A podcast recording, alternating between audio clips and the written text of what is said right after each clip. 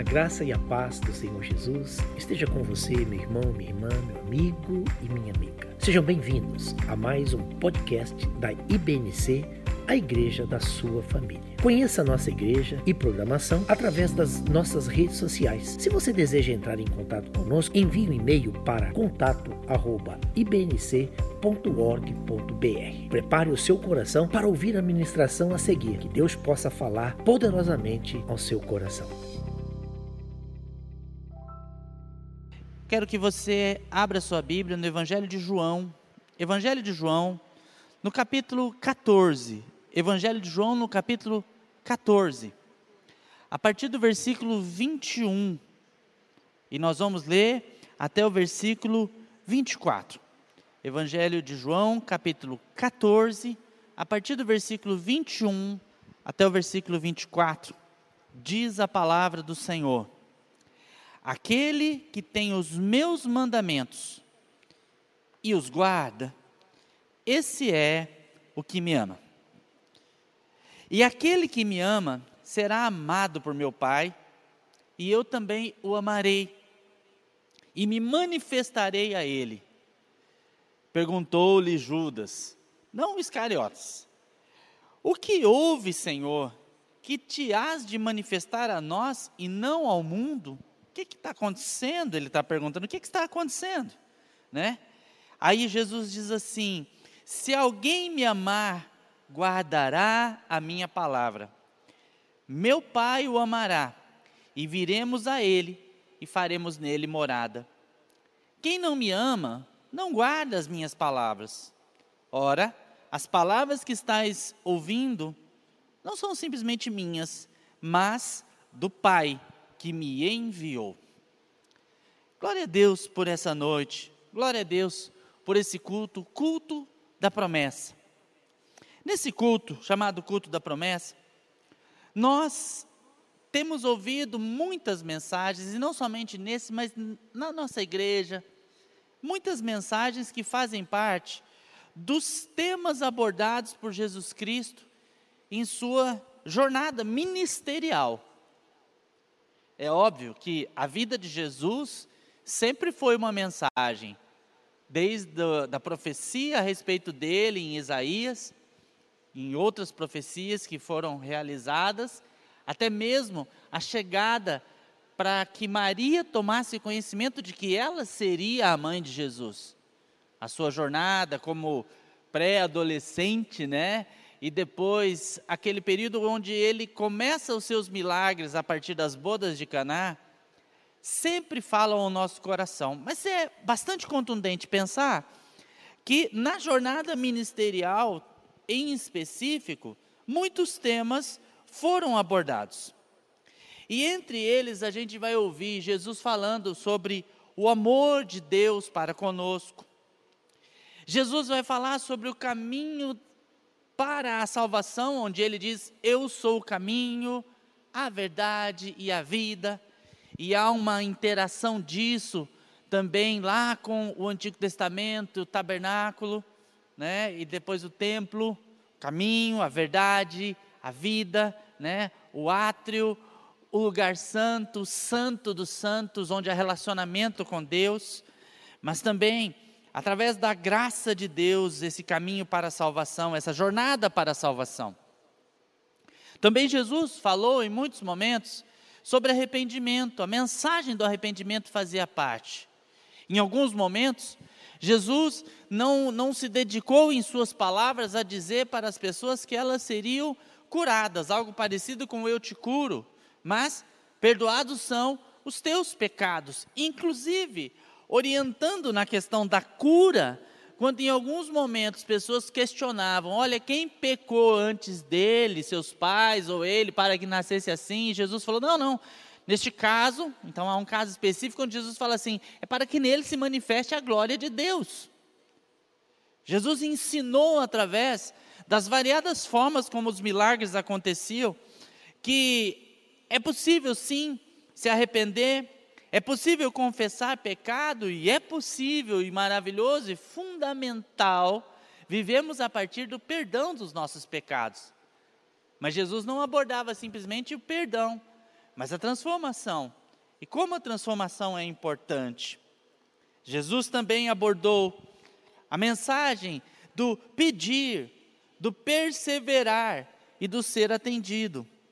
E esse ser atendido por parte de Jesus Cristo, quando ele ensinava, ele ensinava que este ser atendido poderia ser um atendimento tal como: sim, poderia ser um atendimento de Deus dizendo não, ou até poderia ser um atendimento de Deus dizendo espere, mas sempre ser atendido, jamais ficar sem ser atendido.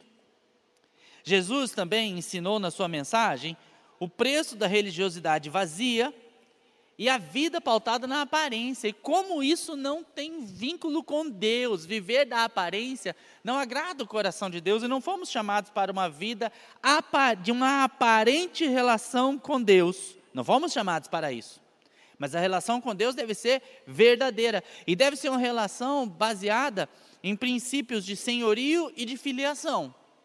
Senhorio, porque Ele é Senhor da nossa vida, Ele é o Senhor da nossa vida, da nossa história. E de filiação, porque Ele é o nosso Pai.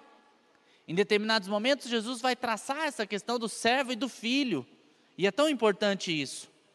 O Senhor Jesus ensinou na sua jornada ministerial, ensinou, nos ensinou a orar, com a contundente oração do Pai Nosso e também na sua oração sacerdotal, que está narrada em João 17, quando ele trouxe na conversa dele com o Senhor e também no momento em que ele fez a oração para a ressurreição de Lázaro, profundos ensinamentos. Por exemplo, quando Jesus orou para que Lázaro fosse curado, e eu gosto de trabalhar essa ideia que Jesus Cristo, ele em alguns momentos ele era assim bem propagandista nas coisas, né? Ele fala para o Senhor assim, ele fala: "Pai, eu te peço eu te peço que me ouça. Aí ele fala assim: na verdade, eu sei que o Senhor sempre me ouve, mas eu estou falando isso para que eles saibam que o Senhor me ouve. Para que eles saibam. Jesus sabia como articular essas palavras. Quando ele fez a oração sacerdotal em João 17, ele menciona o fato de que nós estamos no mundo, mas nós não somos do mundo. E ele vai falar a respeito da vinda do Consolador a promessa da vinda do Consolador. Ele ensinou a orar, ele contou parábolas, ele exerceu o seu ministério conforme diz Lucas, lá na narrativa de Atos dos Apóstolos, no comecinho, a respeito de Jesus, quando ele fala: "Passo a contar agora as coisas feitas por Jesus, aquilo que ele fazia e ensinava". É maravilhoso pensar, ele fazia, e ele ensinava. O exercício ministerial do Senhor Jesus Cristo sobre a nossa vida é de uma mensagem de transformação. É o impacto da transformação. É a cada dia essa mensagem tem abarcado pessoas, tem encontrado eco no, na alma das pessoas. E por isso que hoje eu quero dizer a você, tanto você que já faz parte do nosso ministério, já serve a Jesus, já ama o Senhor Jesus, quanto você que é a primeira vez e talvez alguém te ligou, te mandou uma mensagem de última hora e falou assim: por favor, liga aí, assiste essa mensagem. Há algo de Deus para a sua história, porque é a este Jesus que servimos, um Jesus cuja mensagem sempre foi a de transformação Transformação que brota de dentro para fora, não pautada na aparência ou no vigor de uma expectativa de um cumprimento a partir daquilo que as pessoas imaginam ser a verdade. Não, mas uma verdade que brota de dentro para fora e que transforma verdadeiramente a vida das pessoas. Uma mensagem de reafirmação de fé, uma mensagem que continua impactando e transformando destinos Hoje, esta mensagem é para o seu coração. Hoje, Deus quer transformar o seu destino. Hoje, Deus quer impactar a sua história. E hoje, o Senhor está dizendo: há uma nova história para você. Há uma nova história para você, é um caminho que o Senhor quer fazer você trilhar, e Ele está te chamando com todo amor. Lá, quando a palavra nos diz, lá, na, lá atrás no Antigo Testamento, né? Com amor eterno eu te amei, com benignidade eterna eu te atraí, tu és meu. O amor de Deus está atraindo você, transformando destinos, transformando destinos de alguém que vivia em meio a prisões, liberdade em meio às prisões. Deus quer nos dar isto. Paulo, o apóstolo Paulo, mais para frente foi testemunha disso. Quando o apóstolo Paulo esteve preso e ele escreveu as cartas, né? Carta aos Efésios, carta aos Filipenses, enfim, ele escreveu algumas cartas, ele estava na prisão. E ele diz assim: Eu posso estar preso, mas o evangelho jamais ficará preso. E eu gosto da perspectiva de que o apóstolo Paulo preso, se ele já escrevia o tanto que ele escrevia, vocês imaginam o tanto que esse homem falava. Se ele escreveu tanto que ele escreveu, imagina tanto que ele conversava. Pode dizer assim, vai ver que ele não era muito falante. Não sei se ele era ou não muito falante. Mas a verdade é que ele estava ali e ele pregava o evangelho. Um dia alguém falou assim, e eu gostei dessa frase, que falou assim: o apóstolo Paulo imaginava, alguns podem imaginar que Paulo estava preso.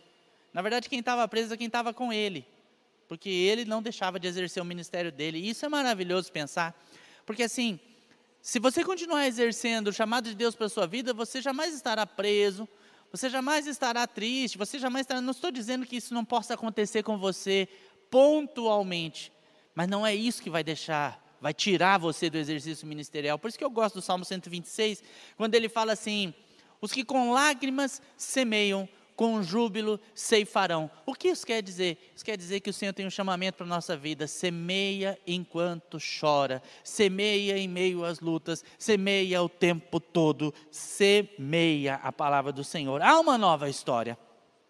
O apóstolo Paulo foi a prova disso. Ele viveu a liberdade em meio à prisão. Ele viveu a liberdade em meio à prisão. A mensagem de Jesus Cristo é a mensagem de novas histórias de vida, quando tudo parece acabado. Gosto de pensar naquela situação, à beira do tanque de Betesda, quando Jesus chega. E o tanque de Betesda era um lugar onde havia uma certa crendice de que de tempos em tempos, pretensamente, um anjo passaria por aquele lugar, chacoalharia as águas e o primeiro que caísse na água seria curado, abençoado, teria sido restituído. E um dia Jesus Cristo chega e ele pergunta para o coxo: Você quer ser curado? O que você quer? Você quer ser curado? O que você quer para a tua vida? E ele responde de outra forma. A resposta certa daquele homem deveria ser para Jesus o seguinte: Quero. Simples assim. O Senhor perguntou: Você quer ser curado? A resposta é: Quero. Ele respondeu: Olha, nem quando a água balança, não tem ninguém que me jogue para dentro da água. Ele tinha a resposta pronta para a solução que ele imaginava. Muitas vezes nós temos as nossas respostas para soluções que nós já re tentamos resolver, coisas que nós queremos deixar como soluções apropriadas para Deus, algo parecido com Senhor, eu quero deixar à tua disposição essa resposta para a minha vida. As respostas de Deus não vêm prontas para nós. Ou melhor dizendo, as respostas de Deus não são as que nós deixamos prontas para Ele nos dar. As respostas de Deus são construídas em Deus com um valor de eternidade. Deus quer dar uma nova história de vida. Aquele homem foi transformado, não porque ele tinha uma resposta pronta para Jesus Cristo, mas porque o amor de Jesus o alcançou. Deus tem os seus caminhos, ele quer fazer algo transformador na sua história. Não deixe de crer nisso. O impacto da mensagem é o impacto da esperança para prosseguir rumo ao alvo e não desistir porque as coisas não acabaram. Quando Jesus Cristo falou a respeito de Lázaro, que estava morto e que foi ressuscitado depois, Jesus menciona a expressão Lázaro dorme. Todo mundo achava que não havia como dar rumos para aquilo. O alvo tinha se esgotado, acabou, ele morreu, já cheira mal. Jesus mencionava isso como ele dorme. Talvez você já tenha sacramentado a ideia. Talvez você já tenha determinado aquilo que deve acontecer e aquilo que aconteceu e você já decretou o seu próprio fim. Talvez você já tenha decretado o seu próprio fim.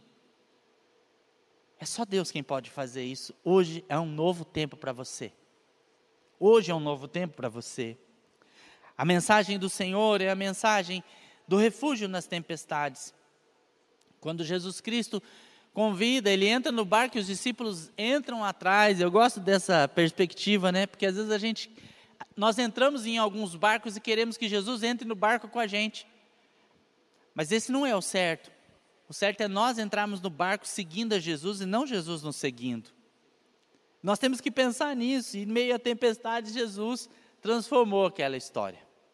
Meus irmãos, meus amigos, eu creio de todo o meu coração que o Senhor prova o seu amor para conosco. E Jesus provou o seu amor e a bondade para com todos. E Ele quer hoje te abraçar. O Senhor Jesus quer hoje te alcançar. Ele quer hoje recolher a tua dor, enxugar a tua lágrima, Ele quer ser o consolo no meio dessa situação, Ele quer ser a liberdade no meio da prisão, a, a nova história no meio de tudo acabado, Ele quer ser a esperança onde há desespero, Ele quer ser o refúgio no meio da tua tempestade, Ele quer provar o amor dEle para com a tua vida, deixe Ele entrar na tua história hoje. É só lembrarmos que um dia Jesus teve um encontro com uma mulher que na Bíblia é citada como mulher samaritana, discriminada, vítima de uma sociedade que inferiorizava mulheres, de uma sociedade que maltratava mulheres. Ela tinha um histórico de erros e todos a expurgavam, mas Jesus, em primeiro lugar, falou com ela. Em segundo lugar, Jesus não a destratou tampouco a censurou ou criminalizou. Jesus ensinou para ela o que era o verdadeiro amor e ensinou onde ela teria resposta para a sua história e mostrou com as suas palavras que ela não teria uma história de esperança procurando em relacionamentos humanos, mas que ela teria uma nova história se ela soubesse e pudesse beber a água da vida eterna, aquela que mata a sede realmente. Ou se nós olharmos para o cego ali em Jericó, o cego de Jericó, considerado um estorvo no caminho ali, o homem que está atrapalhando, gritando, Jesus, filho de Davi, aquela coisa toda. As pessoas não gostavam de vê-lo à beira do caminho, era desagradável aquilo, ver aquele homem à beira do caminho. Mas mesmo assim, Jesus quando as pessoas diziam, para, porque você está atrapalhando o mestre, fica quieto, você está incomodando. E Jesus não enxergou nele alguém que estava incomodando, até que alguém finalmente vai falar para aquele cego: tem bom ânimo, o mestre te chama. Presta atenção nessa palavra. Talvez algumas pessoas já tenham dito a você, muitas vezes, para, você está atrapalhando, você é um estorvo, você está aqui impedindo as coisas de fluir. Eu quero hoje ser a voz do Senhor, usado pela Bíblia, através da Bíblia, usando a palavra de Deus bíblica, dizendo assim: tem bom ânimo, o Mestre te chama. Você que está desesperançado, cansado, triste, abatido, talvez angustiado nesse tempo, tem bom ânimo, o Mestre te chama. O Senhor Jesus está dizendo: Eu quero ter um relacionamento vivo com você. É só lembrar da mulher hemorrágica, sofrida, falida, sem virtudes físicas, completamente destruída, do servo do centurião romano, de Zaqueu, todas essas são histórias da lógica do relacionamento de Deus com a humanidade, conforme está em 1 João capítulo 4, no versículo 10. Nisto consiste o amor, não em que nós tenhamos amado a Deus, mas que Ele nos amou e enviou Seu Filho como propiciação pelos nossos pecados. 1 João 4,10. Esta é a lógica do relacionamento de Deus com a humanidade. Ouça isso. De vez em quando eu vejo o pessoal postando algumas coisas na internet e posta algumas coisas positivas, algumas iniciativas legais. E aí alguém sempre comenta assim: ah, isso dá um quentinho no coração, né? Você já ouviu essa expressão? Isso dá um quentinho no coração. Isso aqui, ó, eu não sei se vai dar um quentinho no seu coração, mas deve inflamar a tua vida. 1 João 4,10, porque a lógica do relacionamento de Deus com você não é a lógica do relacionamento das pessoas com as pessoas. Falham, são fúteis, erram, decepcionam, têm perspectivas. Não, essa é a relação de Deus com você. Nisto consiste o amor. Não em que tenhamos amado a Deus, mas que Ele nos amou e enviou o Seu Filho como propiciação pelos nossos pecados, alguém que pagou pelos nossos pecados. Meus irmãos, em nome de Jesus Cristo, ouça a convocação do amor de Deus. Ouça a convocação do amor de Deus aos seus discípulos. Ouça a voz do Senhor te chamando. A resposta de Cristo revela que o amor de Deus e sua manifestação se vinculam com o guardar dos seus mandamentos. Quando ele diz assim: aquele que tem os meus mandamentos e os guarda, esse é o que me ama. Mas interessante, porque pode parecer para algumas pessoas: olha, ele está cobrando amor. Não, ele não está cobrando amor. Ele está dando uma oportunidade. Ele está dizendo: ouça a minha voz. Porque a partir do momento que você ouvir a minha voz, você vai perceber uma oportunidade. A oportunidade é: me manifestarei a Ele. Ouça isso. Me manifestarei a Ele. O Pai o amará e faremos nele morada. Nisto consiste o amor de Deus. Não que nós tenhamos amado Deus antes, mas Ele nos amou e foi aquele que conseguiu pagar pelos nossos pecados. E Ele diz: se você guarda os meus mandamentos, você me ama. E então eu posso me manifestar a você, o Pai te amará e faremos em você uma morada. Coisa maravilhosa, presente de Deus para a sua história, presente de Deus para a nossa vida. Deixa Deus entrar na sua história agora, entrar no seu coração e transformar a sua vida. Eu quero orar por você, eu vou orar pela tua vida e pela tua história. Tem bom ânimo, o Mestre te chama. Tem bom ânimo, o Mestre te chama.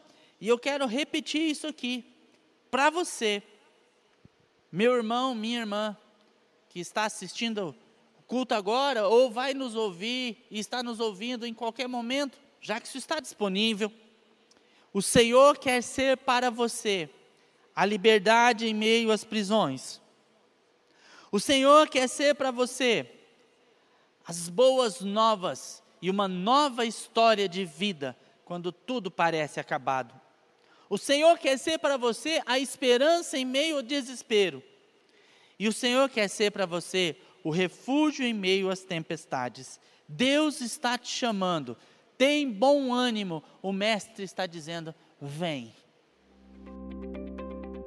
Obrigado por acompanhar esse podcast. Se você entregou sua vida para Jesus ou fez alguma decisão a partir desta mensagem. Entre em contato conosco pelo e-mail contato@ibnc.org.br. Queremos te conhecer e orar abençoando a sua vida, a sua família e tudo aquilo com que você está envolvido. Que Deus abençoe e até mais.